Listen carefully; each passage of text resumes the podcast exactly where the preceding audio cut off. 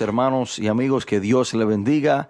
De una manera muy especial, usted está escuchando su emisora Radio Monte Carmelo y este es su programa desde un torbellino.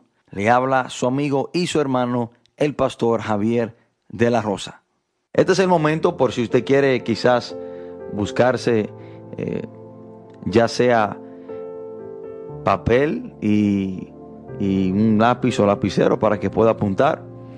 Está más que bienvenido en hacerlo para que nos acompañe en esta hermosa hora donde estaremos escudriñando, donde estaremos eh, analizando la palabra de Dios y, y, quizás vamos a ir un poco más allá de lo que eh, dice el texto a plena vista. Vamos a profundizar un poco más en algunos textos muy conocidos por nosotros, pero que detrás de ellos hay grandes verdades y cosas que nosotros debemos de saber. Quiero que el que tenga su Biblia y nos pueda acompañar, vamos a leer el libro de Mateo.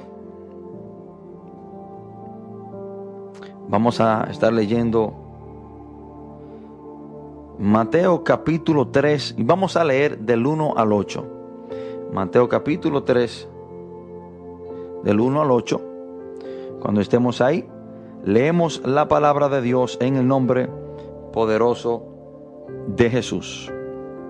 Dice, en aquellos días vino Juan el Bautista predicando en el desierto de Judea y diciendo, arrepentíos, porque el reino de los cielos se ha acercado.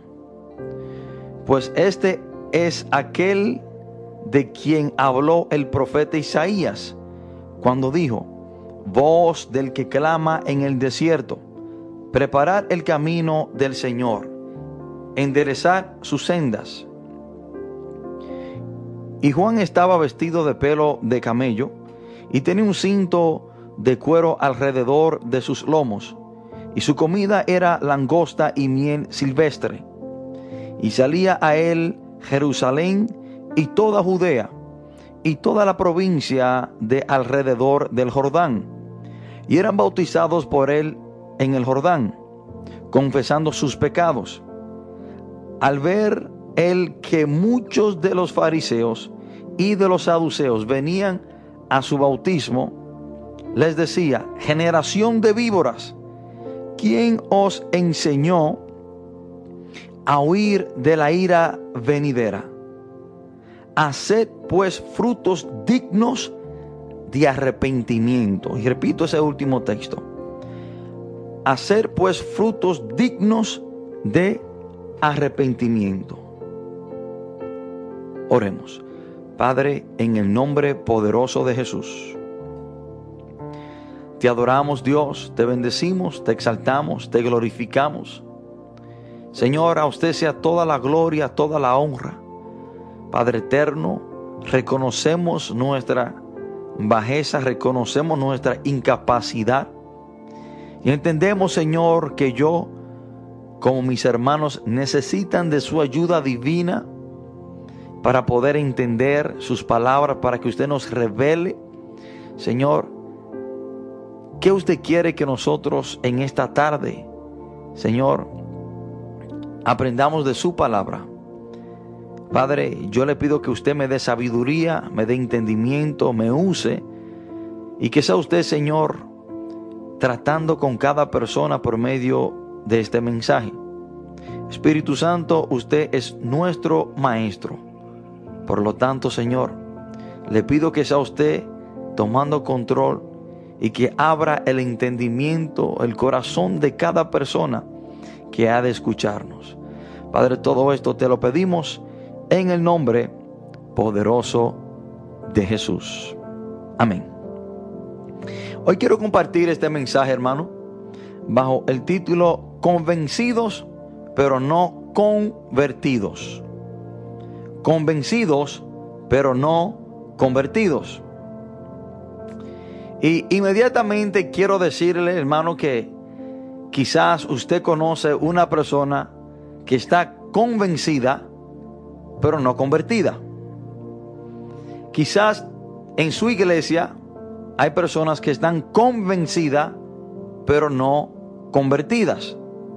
¿Y qué quiero dejar dicho con esto? Bueno, personas que están convencidas de que Cristo es el Señor, personas que están convencidas de que Cristo es el camino al Padre, personas que están convencidas de que Cristo es el Salvador que vino al mundo, personas que están convencidas, hermanos, de que solamente por medio de Jesucristo pueden ser salvos, personas que están convencidas que son pecadores y que necesitan el perdón que se nos otorga por medio de eh, la muerte de nuestro Señor Jesús, del derramamiento de sangre. Somos perdonados cuando recibimos a Cristo como nuestro Señor y Salvador. Porque Él es el camino al Padre. Él es la verdad. Él es la vida. hay muchas personas que están convencidos de esto. No hay ninguna duda de ellos. Y de la manera que hablan, hermano, personas que hasta predican sobre eh, esta convicción que tienen, que enseñan. Pero ese no es el problema. El problema es el próximo, que no están convertidos. Y hacia esa dirección quiero hablarle. Y quiero hablarle que en realidad es, es convertirse. ¿Qué es realidad, hermanos? Usted tener frutos dignos de arrepentimiento. ¿Cuáles son las cosas que muestran que usted está arrepentido. Vamos, vamos, a, vamos a, estudiar esto. Hermano, porque el mundo está lleno de personas y hay personas dentro de, las iglesias que están convencidas pero no convertidas. Personas que están viviendo su vida de la misma manera que la vivían en el mundo. No se han convertido. Convencidos de que Cristo salva, vienen a la iglesia, convencidos de, de todas las verdades bíblicas, pero en su vida no ha surgido una verdadera conversión, no se han convertido. Hermanos, Juan el Bautista está cumpliendo la profecía dicha por Isaías 700 años atrás. Esto que Juan el Bautista estaba haciendo en Mateo capítulo 3 fue profetizado por el profeta Isaías 700 años atrás. Y es el cumplimiento de la profecía en Isaías 40, versículo 3. Dice, voz que clama en el desierto, prepara camino a Jehová, enderezar calzado en en la soledad a nuestro Dios. Muchas personas si venían con un corazón sincero y verdaderamente arrepentido donde Juan para ser bautizado. Pero cuando Juan ve que a él vienen los fariseos y los saduceos, y quiero que nos enfoquemos en el versículo 7 y 8. ¿Vieron lo que dice la palabra? Al ver él que muchos de los fariseos y los saduceos venían a su bautismo, les decía, generación de víboras, ¿quién os enseñó a huir de la ira venidera? El 8 dice, hacer pues frutos dignos de arrepentimientos. Cuando Juan ve, y Juan le dirige el, el versículo 8, a los fariseos y a los saduceos, cuando él ve que este dos grupos de judíos vienen a él,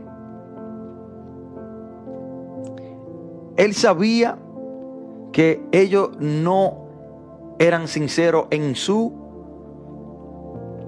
arrepentimiento. Él sabía que su arrepentimiento y su conversión no era sincera, no era genuina.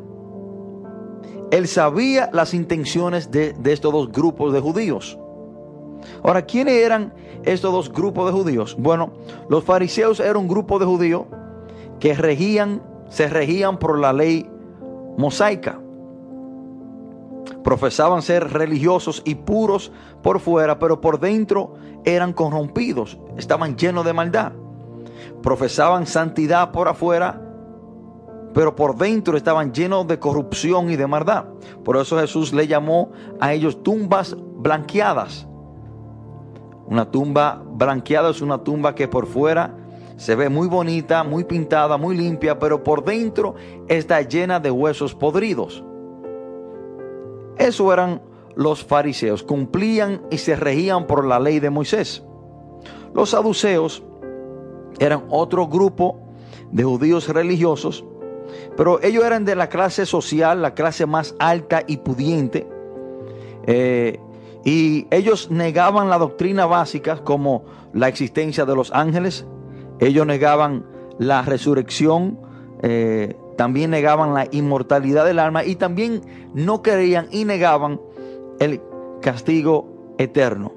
Y a ellos, Juan el Bautista le dice esta palabra, hacer frutos dignos de arrepentimiento.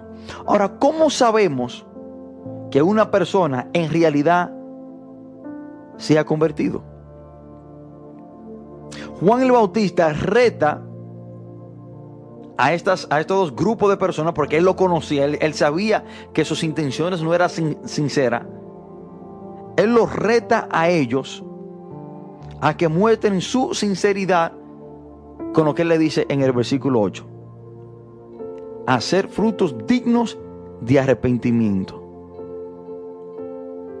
Para él saber si ellos en realidad se habían arrepentido, Él lo está retando a que muestren eso con su estilo de vida, dejando de hacer lo que antes hacían. Ahora, ¿qué significa, hermano?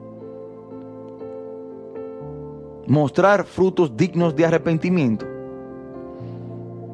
Frutos dignos de arrepentimiento es dejar de hacer las cosas malas que antes hacíamos. Eso es simple. Cuando estamos convencidos que Jesús es el Señor, nos convertimos en una nueva criatura. Cuando usted cree en Cristo como su Señor y Salvador, en su vida tiene que, que surgir una conversión, un cambio. Y frutos dignos de arrepentimiento es yo hacer las cosas diferentes. Tiene que haber una conversión. La palabra dice, hermano, en 2 de Corintios 5:17, de modo de modo que si alguno está en Cristo, nueva criatura es. Las cosas viejas pasaron y aquí todas son hechas nuevas. Cuando una persona cree en Cristo como su Señor y Salvador, está convencido que Jesús es el Salvador, que solamente por medio de Él tenemos perdón de pecado y podemos reconciliarnos con Dios. Tiene que haber, hermano, una nueva vida. Tiene que surgir un cambio en la vida de la persona. ¿Qué significa la palabra conversión?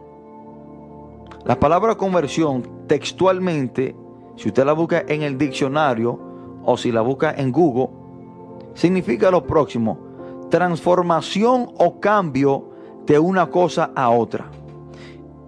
¿Cuáles son los frutos dignos de arrepentimiento? Bueno, que si yo robaba y me arrepiento de robar, yo no vuelvo a robar más. Que si yo usaba droga, y estoy convencido de que Cristo es el Señor y Salvador, vengo a Él, en mi vida tiene que haber una conversión. Tienen que haber frutos dignos de arrepentimiento. Que si yo antes usaba droga, ya yo no la puedo usar. Y los frutos dignos de arrepentimiento de yo usar droga es dejar de usarla. Que si yo me arrepiento y estoy convertido, me convierto a Cristo, mi vida tiene que ser diferente. Que si yo antes hablaba mentira, los frutos dignos de arrepentimiento, de yo arrepentirme, es que ya yo no puedo hablar mentira. Los frutos dignos de arrepentimiento, si yo antes le era infiel a mi esposa, ya yo bajo ningún concepto puedo serle fiel a mi esposa. Lo que muestra que yo estoy arrepentido de eso es dejar de hacerlo. Hermano, pero hay personas convencidas, pero no convertidas. Personas, hermanos, que en su vida no ha visto ninguna conversión. No hay ningunos frutos dignos de arrepentimiento. Juan el Bautista retó a los fariseos y a los saduceos a que mostraran que en realidad estaban arrepentidos con su estilo de vida, a que dieran frutos y mostraran frutos dignos de arrepentimiento. Hermanos, de esa es la, esa es la única manera en la cual en realidad podemos saber si una persona se ha convertido. No hay ninguna otra. Los frutos dignos de arrepentimiento de un mentiroso es que ya no habla más. ¿Cómo yo puedo ver que tú te arrepentiste de verdad y que tú te convertiste al Señor? Bueno, es yo dejar de hacer las cosas malas que antes hacía. Porque soy una nueva criatura. Me he convertido. Conversión significa transformación o cambio de una cosa a otra. Y si tú cambias de hablar mentira, tienes que decir la verdad. Si tú cambias de, de si te arrepientes de beber alcohol, tú dejas de beber alcohol. Si te arrepientes de usar droga, tú dejas de usar droga. Esos son los frutos dignos de arrepentimientos. Hermanos, Hechos 3:19, miren lo que dice la palabra. Así que arrepentíos y convertíos para que sean borrados vuestros pecados. Arrepentíos y convertíos. Tiene que haber un arrepentimiento y una conversión, un cambio de vida. Otra manera diferente de, de, vivir. Y es yo no hacer las cosas como antes yo las hacía. Hermanos, fruto digno de arrepentimiento no es que si usted se fumaba una caja de cigarrillo, ahora solamente se fuma mitad de ella. No. Eso no son frutos dignos de arrepentimiento. Porque frutos dignos de arrepentimiento es dejar de hacer la cosa rotundamente.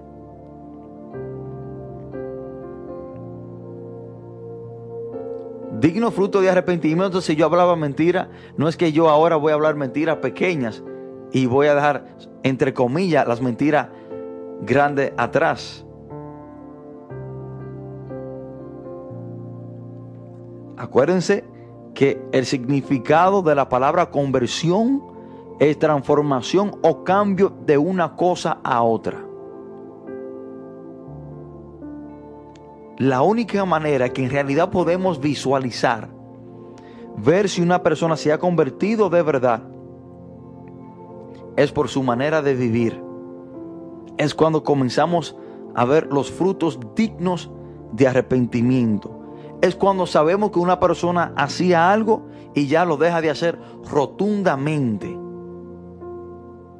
No es que si yo le era infiel a mi esposa con tres mujeres, voy a reducir a ser infiel solamente con una. Eso no son frutos dignos de arrepentimiento. Porque es dejar rotundamente de hacer lo que usted antes hacía. La palabra dice en Hechos 3:19, arrepentíos y convertíos,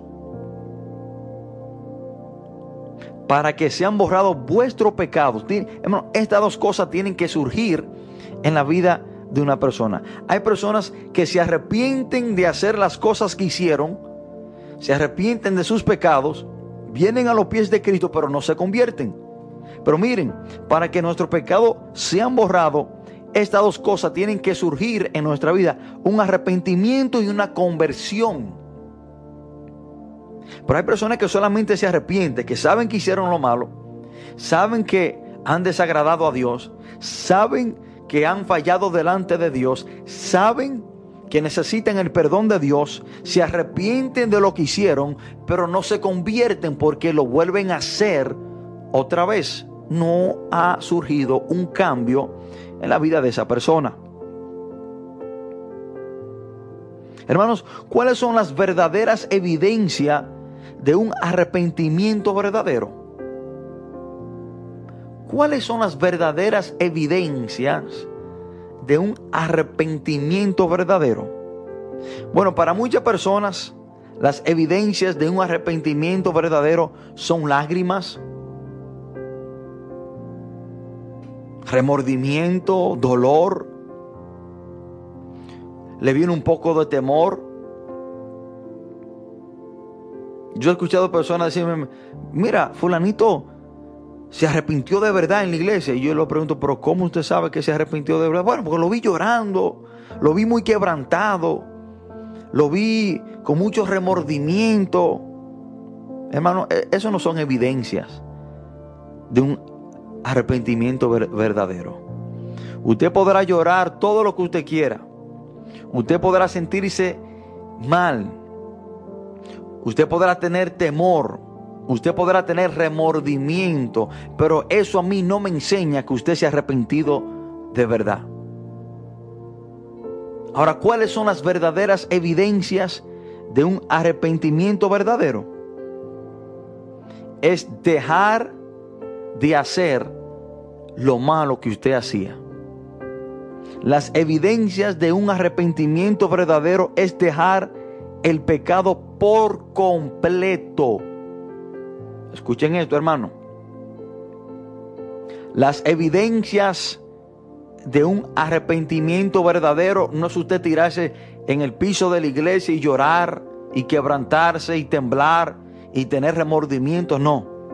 Es usted dejar el pecado por completo. Es usted apartarse de lo malo que usted hacía.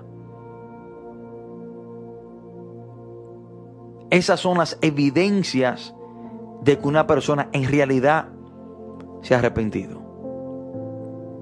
Las evidencias verdaderas de que una persona en realidad se ha arrepentido no es el predicar bonito, no es el cantar bonito dentro de la iglesia, no es el orar con palabras elocuentes y sofisticadas. Porque hay personas que visualizan, entre comillas, un arrepentimiento verdadero cuando ven una persona quizás predicar en la calle, evangelizar, cantar bonito. Y dicen, wow, pero mira, mira al hermano tal, mira, en realidad está convertido. ¿Y por qué? tú no, tú no estás viendo cómo él predica. Tú no estás viendo cómo él canta. No, hermano. Yo he visto personas predicar mensajes excelentes, pero siguen viviendo en el mismo pecado que practicaban antes. No hay un verdadero arrepentimiento.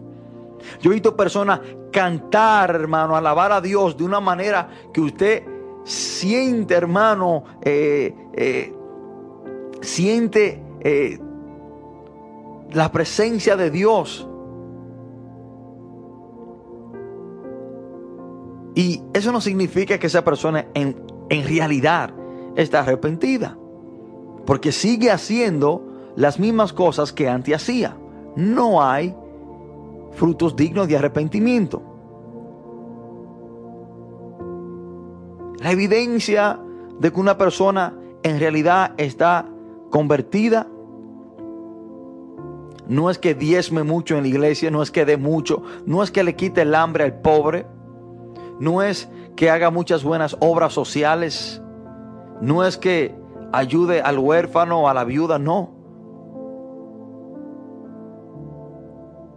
Es que deje de hacer las cosas malas que antes hacía, frutos dignos de arrepentimiento. Y claro está, que cuando una persona, hermano, se arrepiente, hará todas estas buenas obras. Pero estas buenas obras que haga no son evidencia de que en realidad se ha arrepentido. Es cuando él deja de hacer lo malo que antes hacía, ahí es que vemos evidencias verdaderas de un arrepentimiento genuino.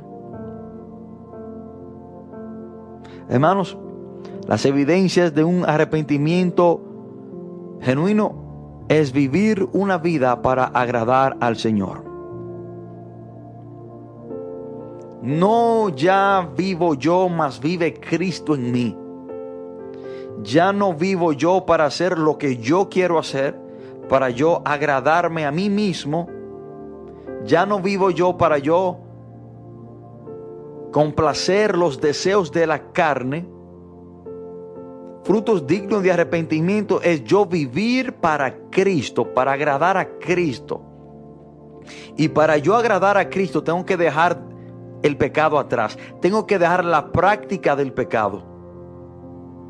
Para yo agradar al Señor, las cosas que yo antes hacía ya no las puedo hacer. ¿Por qué?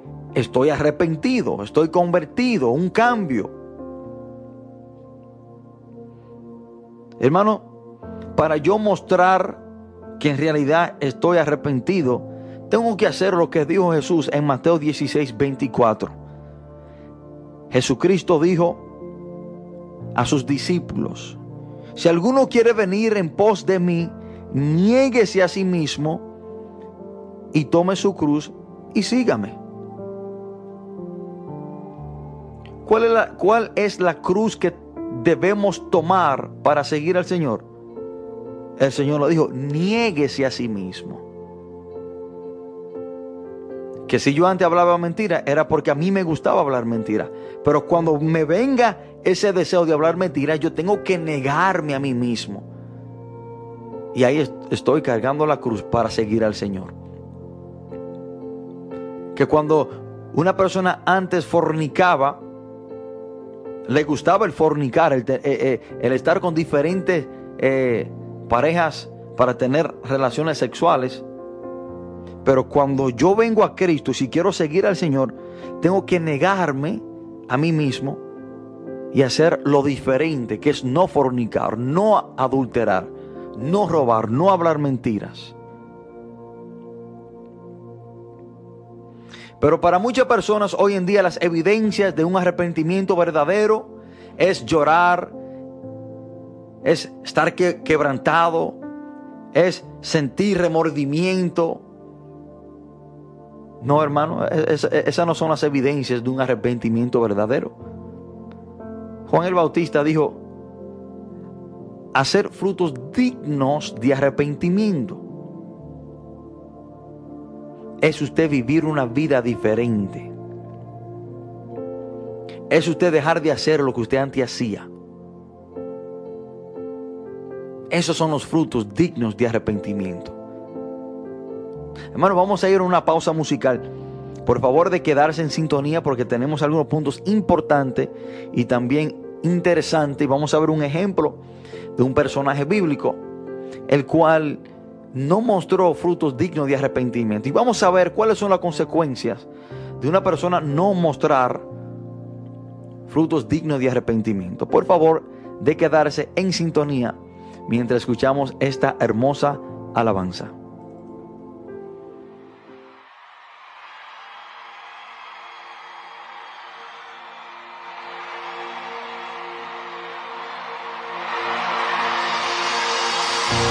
Y así fue. En el momento de mi aflicción entró el amado, quitando el velo que impedía su presencia en mí. Por eso el salmista dijo, en mi angustia invoqué al Señor y clamé a mi Dios, y él oyó mi voz desde su templo, y mi clamor llegó delante de él a su oído, y él me oyó. En mi angustia yo No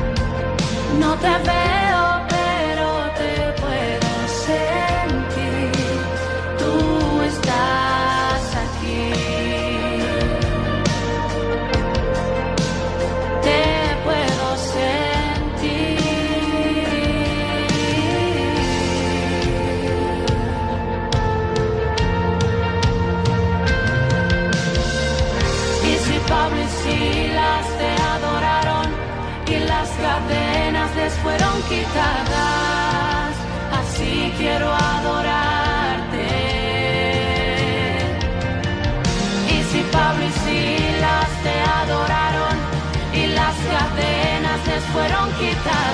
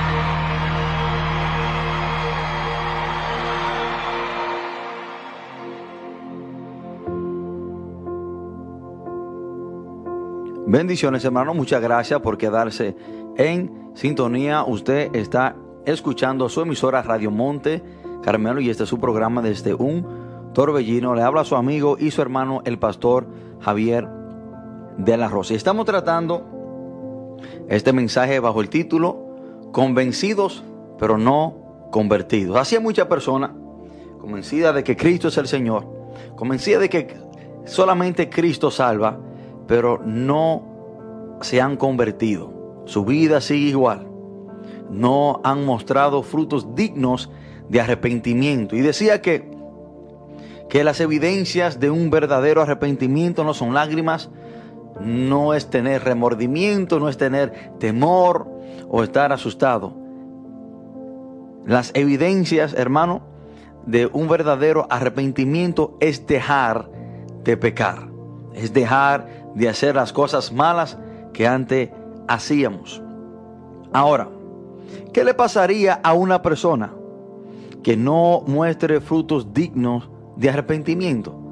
¿Qué usted cree que le sucedería a una persona que esté convencida de que Cristo es el Señor? Convencida de que Cristo salva, convencida de que necesita el perdón de Dios por medio de la obra redentora de Cristo Jesús, pero no muestra fruto digno de arrepentimiento. Bueno, quiero que me acompañe a una historia, a una parábola, Lucas capítulo 13, la parábola titulada La parábola de la higuera estéril. Estéril, una higuera estéril es una higuera que no da frutos. Dice la palabra de Dios, Lucas 13 del 6 al 9, dice, digo también esta parábola, tenía un hombre una higuera plantada en su viña. Pausa. Ese hombre eh, representa a Dios. La higuera nos representa a nosotros. La viña es de ese hombre. Significa, y podemos, podemos ilustrarlo de esta manera, que esa, esa higuera en la viña del hombre es un creyente. ¿Por qué es un creyente? Porque está en la viña, es, eh, está, es propiedad del dueño, del hombre, que es Dios. Entonces, si es propiedad de Dios, es un creyente. Amén. Ahora, miren lo que dice más en adelante. Y vino a buscar fruto en ella y no halló. Y dijo al viñador, he aquí hace tres años que vengo a buscar fruto en esta higuera y no lo hallo. Córtala, ¿para qué inutiliza también la tierra? Él entonces respondiendo le dijo, Señor, déjala todavía este año, hasta que yo cabe alrededor de ella y la abone. Y si diere fruto bien, y si no, la cortarás después. El viñador representa al Espíritu Santo, que trata con nosotros cuando pecamos, que sentimos esa convicción que nos redarguye por dentro cuando hacemos las cosas mal, cuando estamos en pecado, pero es para que demos frutos dignos de arrepentimiento. Este creyente en la viña de aquel hombre, en la propiedad del hombre, dice la palabra que ya tenía tres años buscando fruto, pero no daba ninguno. Y, y quiero preguntarte, quiero preguntarte, ¿cuántos años tienes tú que no da frutos dignos de arrepentimiento? ¿Qué tiempo tienes tú o qué tiempo tienes Dios esperando que usted dé frutos dignos de arrepentimiento?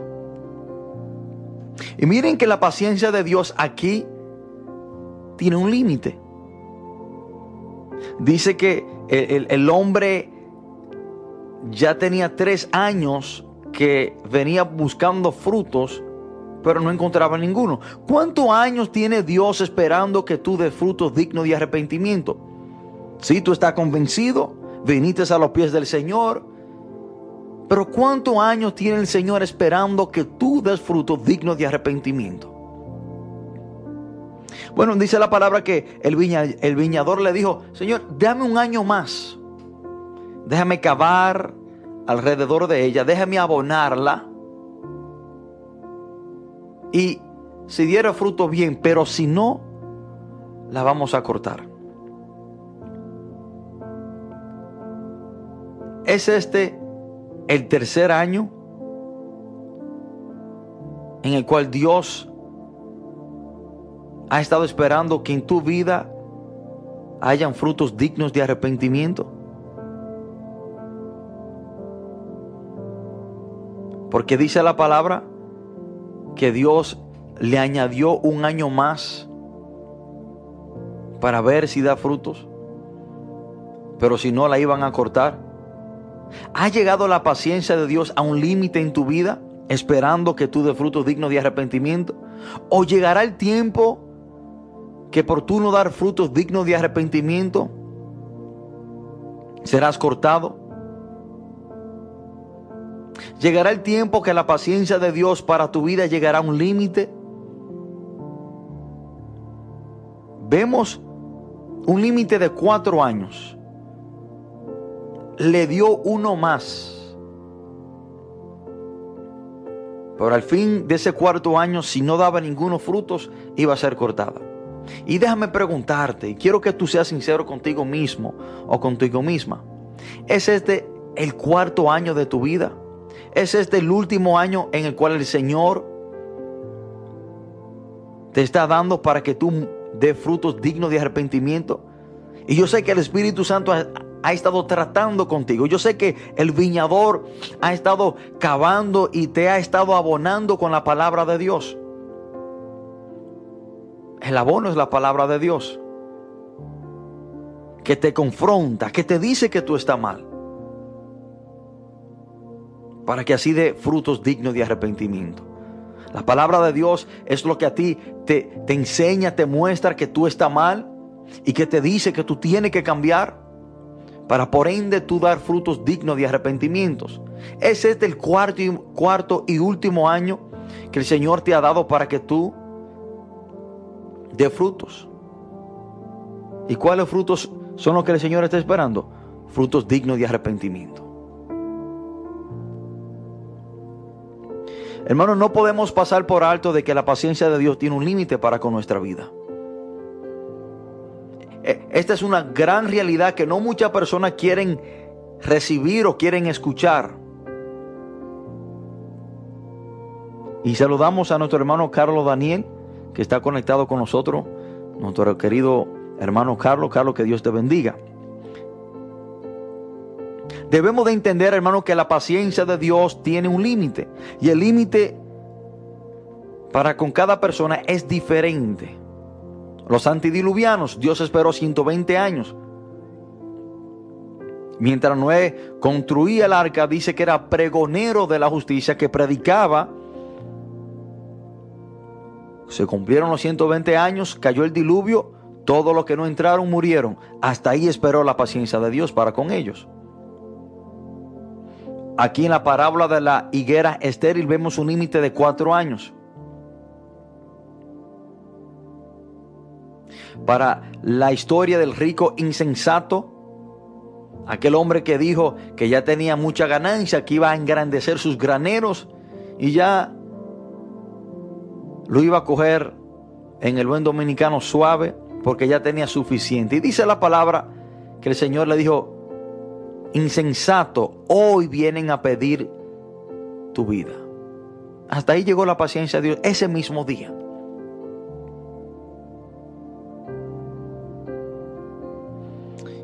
Quiero mostrarle, y ya con esta historia vamos a concluir, la historia de Judas Iscariote. Judas Iscariote estaba convencido de que Cristo era el Mesías, por eso le seguía, por eso estuvo con él tres años. Judas Iscariote, hermano, cuando vemos que el Señor envía a los apóstoles de dos en dos, y ellos regresaron y dijeron, Señor, echamos fuera demonios y en tu nombre sanamos, hicimos milagros. Entre esas personas que hicieron milagros, que echaron fuera demonios, estaba Judas Iscariote. Él estaba convencido de que Cristo era el Señor, era el Mesías, el enviado de Dios, el Redentor el Salvador. Él estaba convencido de eso, pero no arrepentido. Porque como le digo, así hay muchas personas convencidos dentro de la iglesia, pero no arrepentido. ¿Y por qué digo que no están arrepentidos? Porque su vida sigue igual. Y cuesta decirle lo que Juan el Bautista le dijo, hacer frutos dignos de arrepentimiento. Siguen, hermano, siguen haciendo las mismas cosas que hacían en su vieja vida. Siguen practicando lo mismo que hacían. Y quizás la única diferencia es que quizás ahora han disminuido un poco. Quizás si le, si le eran infiel a su esposa con dos o tres mujeres, quizás han bajado a una. Quizás si se bebían una botella de alcohol, quizás han bajado a una copa. Quizás si decían mentiras consideradas como grandes o muchas, quizás ya dicen mentiritas blancas o pequeñas, entre comillas. Pero siguen en lo mismo. Hermano, Judas Iscariote estaba convencido, por eso seguía a Jesús, pero no convertido. Dice la palabra en Juan 12:6. ¿Se acuerdan la historia de María Magdalena, aquella mujer pecadora que entró a la casa de Simón el fariseo? Y dice la palabra que esta mujer se, se arrojó a los pies de Cristo y ella tenía un perfume muy caro y, y lo quebrantó y, regó los pies del Señor y lo secó con su cabello. Miren lo que, lo que dice la palabra en Juan 12:6. Pero dijo esto no porque se cuidara de los pobres, sino porque era ladrón. Y teniendo la bolsa, sustraía de lo que se echaba en ella. Aquí se está hablando de Judas Iscariote. Porque cuando María Magdalena echó ese perfume a los pies del Señor, Judas saltó y dijo, wow, pero nosotros hubiésemos podido vender ese perfume y el dinero dárselo a los pobres. Judas dijo, pero esto es un mal gasto. Miren cómo rompían ese perfume y se lo echan a, a los pies del Señor. Cuando deberíamos de agarrar ese perfume, venderlo y todo ese dinero, porque era un perfume muy caro, dárselo a la gente pobre. Pero miren lo que dice la palabra. Pero decía esto no porque se cuidara de los pobres. Dice que Judas decía esto no porque en realidad le importaba ayudar a los pobres, no porque en realidad quería ayudar a los pobres, sino porque era ladrón. Escuchen esto. Era ladrón. La palabra está diciendo que Judas, aún convencido de que Cristo era el Señor, porque le seguía y estaba con él, era ladrón, porque él subtraía, Judas era el tesorero del ministerio de Jesús, pero Judas, aún siendo el, el tesorero, robaba, convencido, pero no convertido. Porque si tuviera verdaderamente convertido, hubiese dejado de robar. Porque aparentemente Judas tenía este problema desde antes de venir a los pies del Señor. Pero en su vida no hubieron frutos dignos de arrepentimiento. Seguía robando. Seguía siendo un hipócrita. Porque miren la hipocresía que presentó cuando dijo, pero eh, ese dinero lo hubiésemos podido usar para los pobres. Era una mentira. Judas Iscariote es una clara evidencia de una persona que está convencida pero no convertida. Hermano, cuando nosotros leemos la palabra de Dios y nos trasladamos a primera de Juan capítulo 3, versículo 8, en la carta de Juan, hay un texto que debe de causarnos temblor y temor a cada persona que lo lee. Y se lo quiero leer textualmente. Vamos a ir a Primera de Juan, capítulo 3, versículo 8. Dice la palabra de Dios, el que practica el pecado es del diablo. ¿Qué es la práctica del pecado? Bueno, usted sabe que algo está mal y usted hacerlo una y otra vez continuamente. Y cuando una persona viene a los pies del Señor, antes de venir a los pies del Señor, practicaba el pecado. Pero si una persona en realidad se arrepiente, deja de hacer eso. Deja de practicar el pecado. Porque la palabra dice que el que practica el pecado es del diablo. Bueno, esto no lo digo yo. Quizás sean palabras muy duras para usted escucharla. Pero quizás usted está convencido de que Cristo es el Señor, pero sigue aún practicando el pecado. Practicar el pecado es saber que algo está mal y que algo es incorrecto y usted hacerlo una y otra vez. Hay personas que practican el pecado como de tan fácil manera como practican el basquetbol. Personas que practican el pecado como que si fuera a beberse un vaso de agua. Como nada.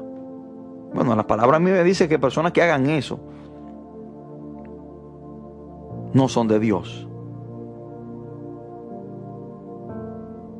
Hermano, ¿está usted convencido de que Cristo es el Señor? ¿De que Él es el camino al Padre? ¿De que Él es la verdad y la vida? ¿Y usted está usted también, hermano, convertido? Acuérdense que hay dos cosas que dice en el libro de los Hechos. Arrepentíos y convertíos. Porque cuando usted se arrepiente de algo, tiene que haber un cambio.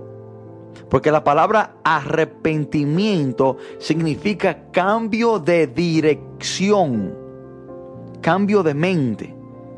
Que si yo voy, un ejemplo para Santiago, y me arrepiento, voy, me torno en dirección totalmente opuesta. Que si yo antes hablaba mentira y me arrepiento, ya yo no puedo hablar mentira. Y ahí estoy mostrando frutos dignos de arrepentimiento.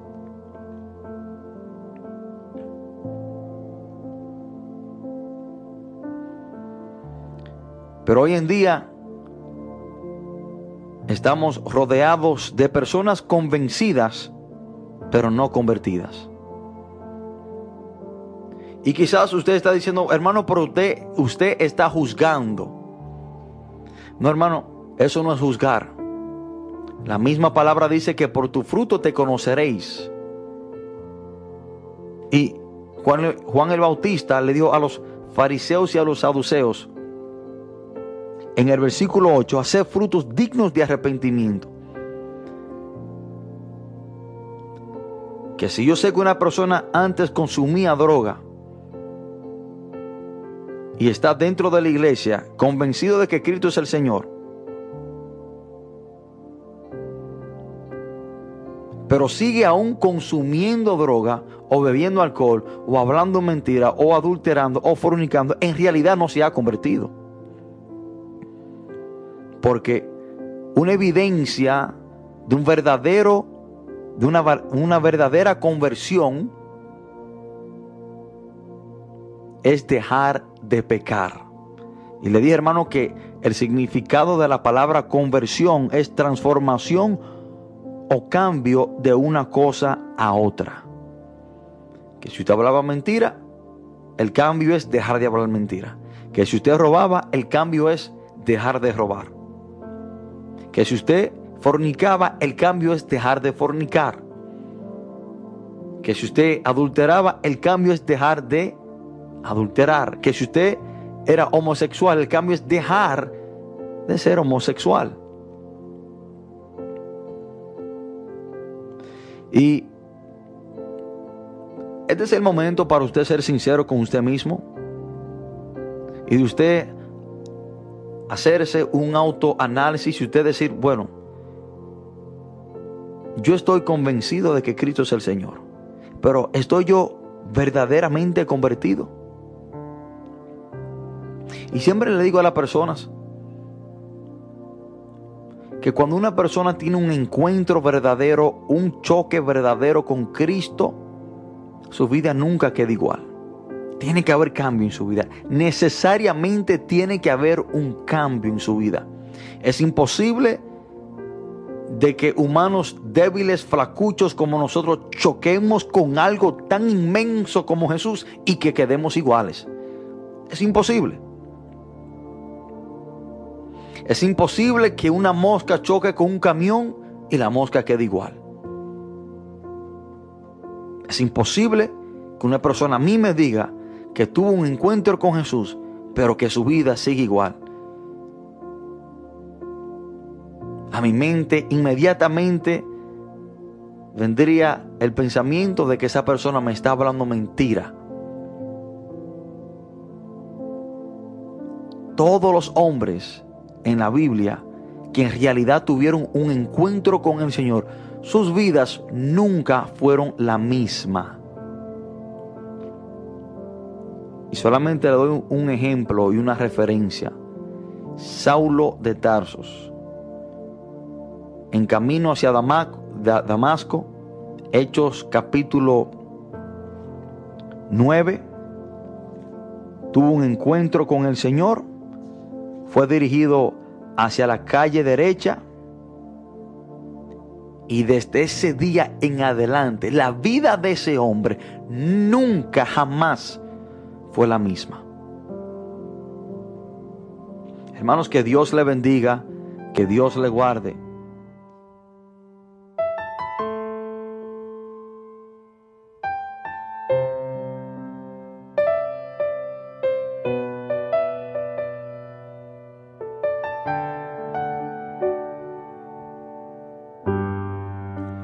De mi vida un altar de adoración.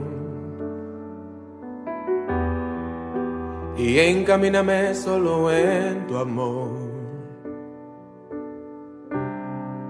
Si algo incorrecto hay dentro de mí, purifícame y hazme un nuevo ser. Oh Lord. Quiero entregarte a ti todo lo que soy y sumergirme en tu gloria. Quiero oír el palpitar de tu corazón, sentir el fuego de tu amor en mi interior.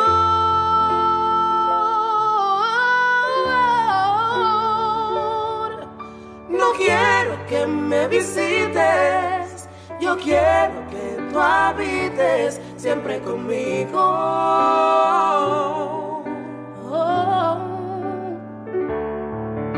No quiero oro ni plata, quiero estar en la chequina de tu presencia, de tu presencia. Haz de mi vida un altar de adoración. Oh. Y encamíname solo en tu amor. Y si algo incorrecto hay dentro de mí, purifícame y hazme un nuevo ser.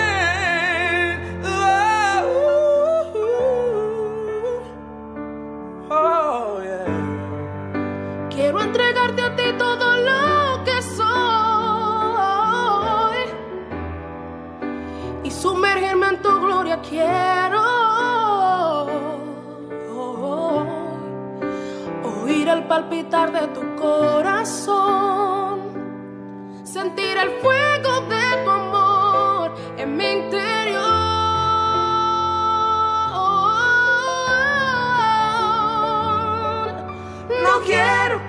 me visites, yo quiero que tú habites siempre conmigo.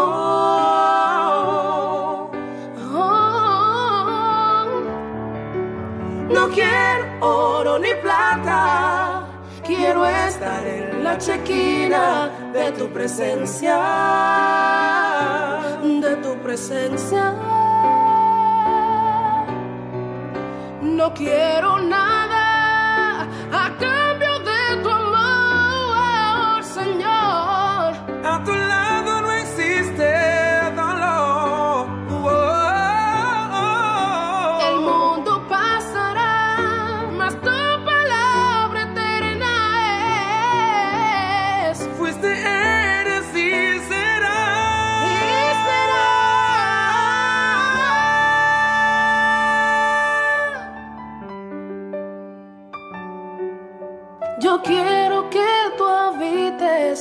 siempre conmigo.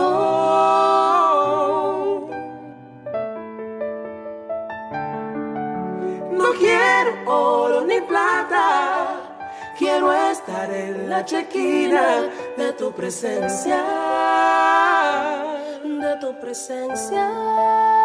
Habita en mí.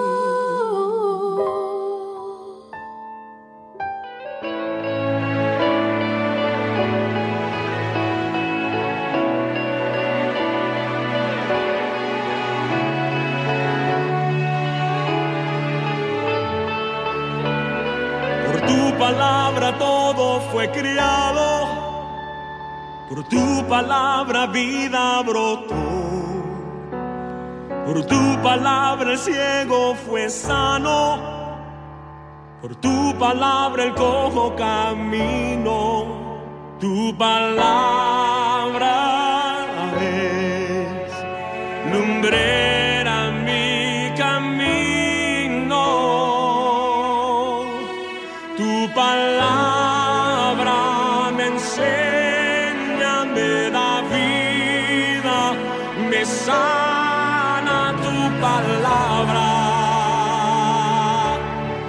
Es mi verdad.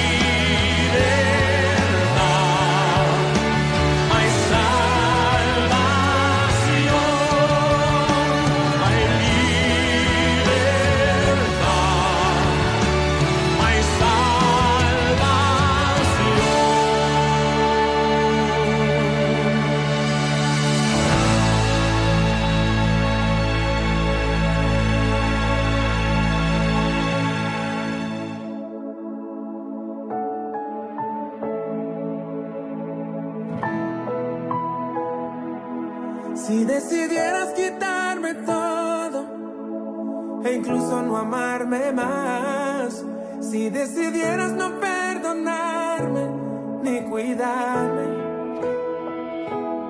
si decidieras no proveer hasta dejar de protegerme, sería yo capaz de amarte igual. Si no vinieras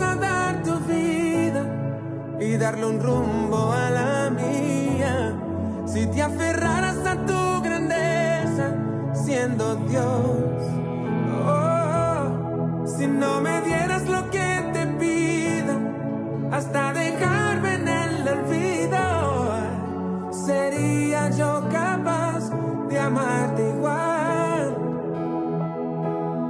Desde ya quiero que el mundo sepa que no te busco por conveniencia. Si estoy aquí no es coincidencia, pues eres dueño de